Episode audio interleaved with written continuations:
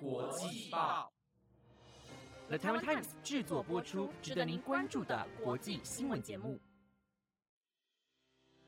欢迎收听台湾国际报，我是威婷，马上带大家关心今天十月四号的国际新闻重点。各位听众，大家好，欢迎收听台湾国际报。最近好多院线强片上映，包括《沙丘》，还有最近上映的《零零七》。上映之后评价很好，而且这也是 Daniel Craig 最后一部的《零零七》作品。之后就要由 Lashana Lynch 接演，成为第一位黑人女性的零零七演员。大家有空也可以去看这部电影哦。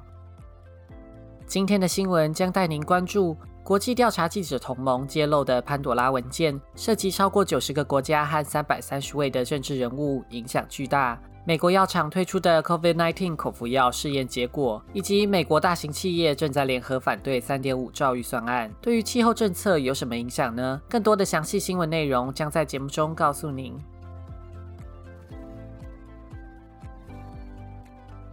首先带您关注政治新闻。国际调查记者联盟在昨天揭露的潘朵拉文件，包含一千两百万笔的资料，揭发政治人物在海外的资产，许多重要的领导人可能因此面临避税洗钱的指控。这次的外泄资讯比先前的巴拿马文件、天堂文件还多，是史上最大的离岸资产揭露。初步来看，被揭露的包括约旦国王阿卜杜拉二世，他将资产透过海外公司建立起价值超过三十亿台币的房地产王国。捷克总理巴比斯利用空壳公司藏匿自己的财产，在法国买了价值超过六亿台币的酒庄，而他下礼拜就要在选举中争取连任。肯亚总统肯雅塔则是在亲戚的名下积累超过八亿台币的离岸资产。他之前曾经宣誓过，要所有的政治人物都公开资产，将自己视为反贪腐的斗士。当然，在潘朵拉文件中被点名不一定是有犯错，有时候将资产移往国外是必要的。有些情况虽然为人诟病，但却没有违法。例如，英国前首相布莱尔夫妇所拥有价值台币二点四亿的办公室，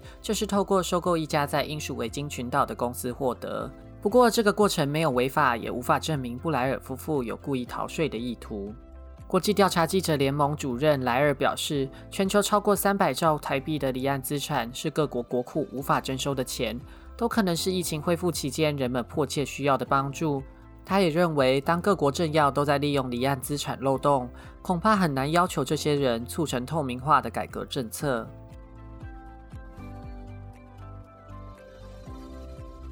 接着带您关注疫情新闻。美国制药公司莫沙东在星期五公布 COVID-19 口服新药的临床试验结果。实验结果显示，口服药能让病患的住院率和死亡率减半。目前 COVID-19 的疗法都需要静脉注射或打针。若是成功的话，将成为第一个胶囊形式的 COVID-19 治疗药。口服的方式具有便利性，有潜力成为全球与新冠疫情对抗的有力工具。胶囊和疫苗相互搭配，能降低医院的负载。也因为价钱较输液治疗低廉，能够帮助资源匮乏的地区控制疫情。美国政府已经同意先购买十二亿美元的新药。也因为实验结果表现良好，默沙东药厂可能会在最近向美国申请紧急使用授权，并且表示一旦 FDA 批准，他们能在短时间内开始供货，预计在二零二一年底生产一千万颗的胶囊。这种胶囊一开始是为了治疗流感而开发，机转方式和现在的疫苗针对新冠病毒外部的刺突蛋白不同。这款药物是抑制病毒自行复制所需要的转化酶。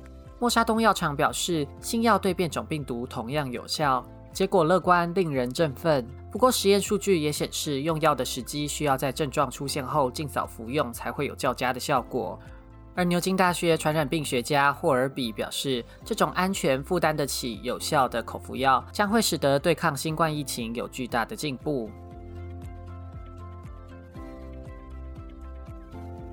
接着带您关注法国社会新闻：天主教会对儿童的性侵害事件在近年来逐渐浮上台面，对教会袒护神职人员的争议，使教会的公信力受到严重的影响。在法国，由专家组成的独立调查委员会在日前指称，从1950年以来，法国天主教会的神职人员当中，至少有2900至3200名的恋童癖，对无数未成年的教会成员造成创伤。专家团队将会释出长达2500页的报告书，透过无数访问和研究，探讨教会的制度和文化如何使得恋童癖和儿少性剥削持续不断的被纵容。法国这项重要的调查起因是在呼应2018年天主教宗方济各通过相关改革，要求神职人员对于性犯罪不可以不闻不问，必须呈报给自己的上司，被视为是一项重要的进展。不过，不是所有受害者都乐观看待改革。法国在二零一九年六月开设了一通举报教会性侵害的专线，在十七个月内就处理了六千五百件不同的反应案件，其中不少人都担心掩盖性侵害案件真相需要很多人的配合共谋，共犯可能没有办法受到他们应该有的惩罚。例如，在法国里昂，曾经性侵过儿童的神父普雷纳被上司巴尔巴兰发现，却只有制止没有报案。甚至之后还让性侵儿童的普雷纳继续参与童军团的活动。两人的事被公诸于世之后，知情不报的巴尔巴兰只被判了缓刑六个月，后来上诉改判无罪。不过，参与调查的专家承诺，调查报告的释出将会有爆炸性的效果，势必能改变法国面对这种议题的方式，值得乐观期待。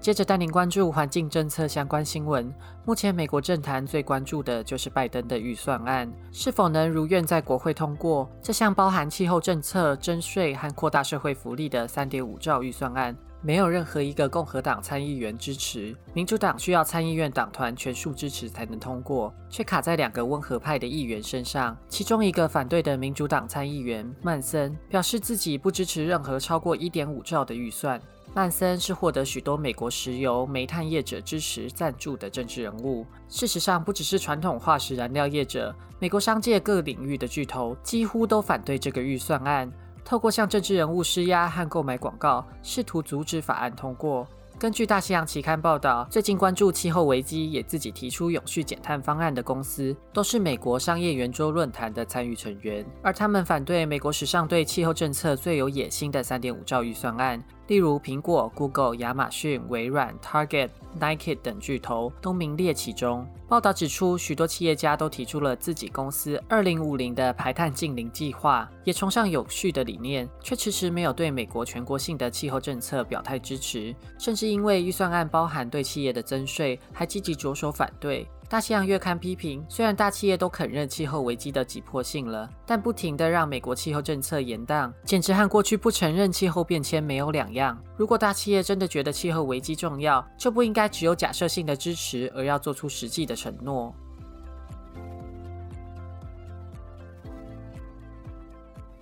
最后带您关注环境新闻：气候变迁影响全球生态的各种面向，连海中常见的海藻都受到严重的冲击。由于海面温度增加，使得上层海水难以和海底养分较多的冷水混合，造成海藻消失。不过，最近有科学家正在实验新科技，反转不利海藻生长的环境，还能同时改善周遭水质，甚至打造吸收二氧化碳的水下森林。根据《经济学人》报道，美国一家非营利机构气候基金会正在菲律宾的海外试验，用太阳能供电的海底帮浦，把海底蕴藏养分的水透过管线往上打，灌注在海上的海藻田。如此一来，可以增加海藻产能和增生能力，同时也能富裕依赖海藻而生的生态系，所以对鱼类、渔获也会有帮助。实验者自己估计，用这种灌溉方式可以让海藻增生加速四倍。如果这个计划大规模进行的话，有可能可以让海藻带着生长过程中吸收的碳沉到海底，形成碳捕捉的效果。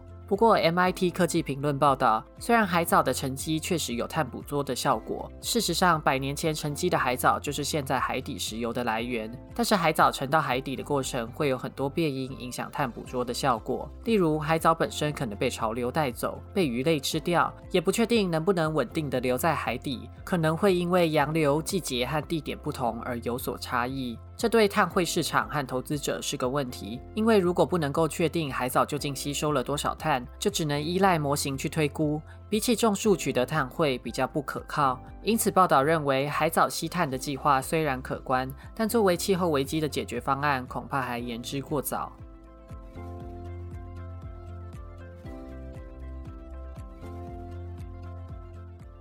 以上节目皆有了台湾 Time 直播。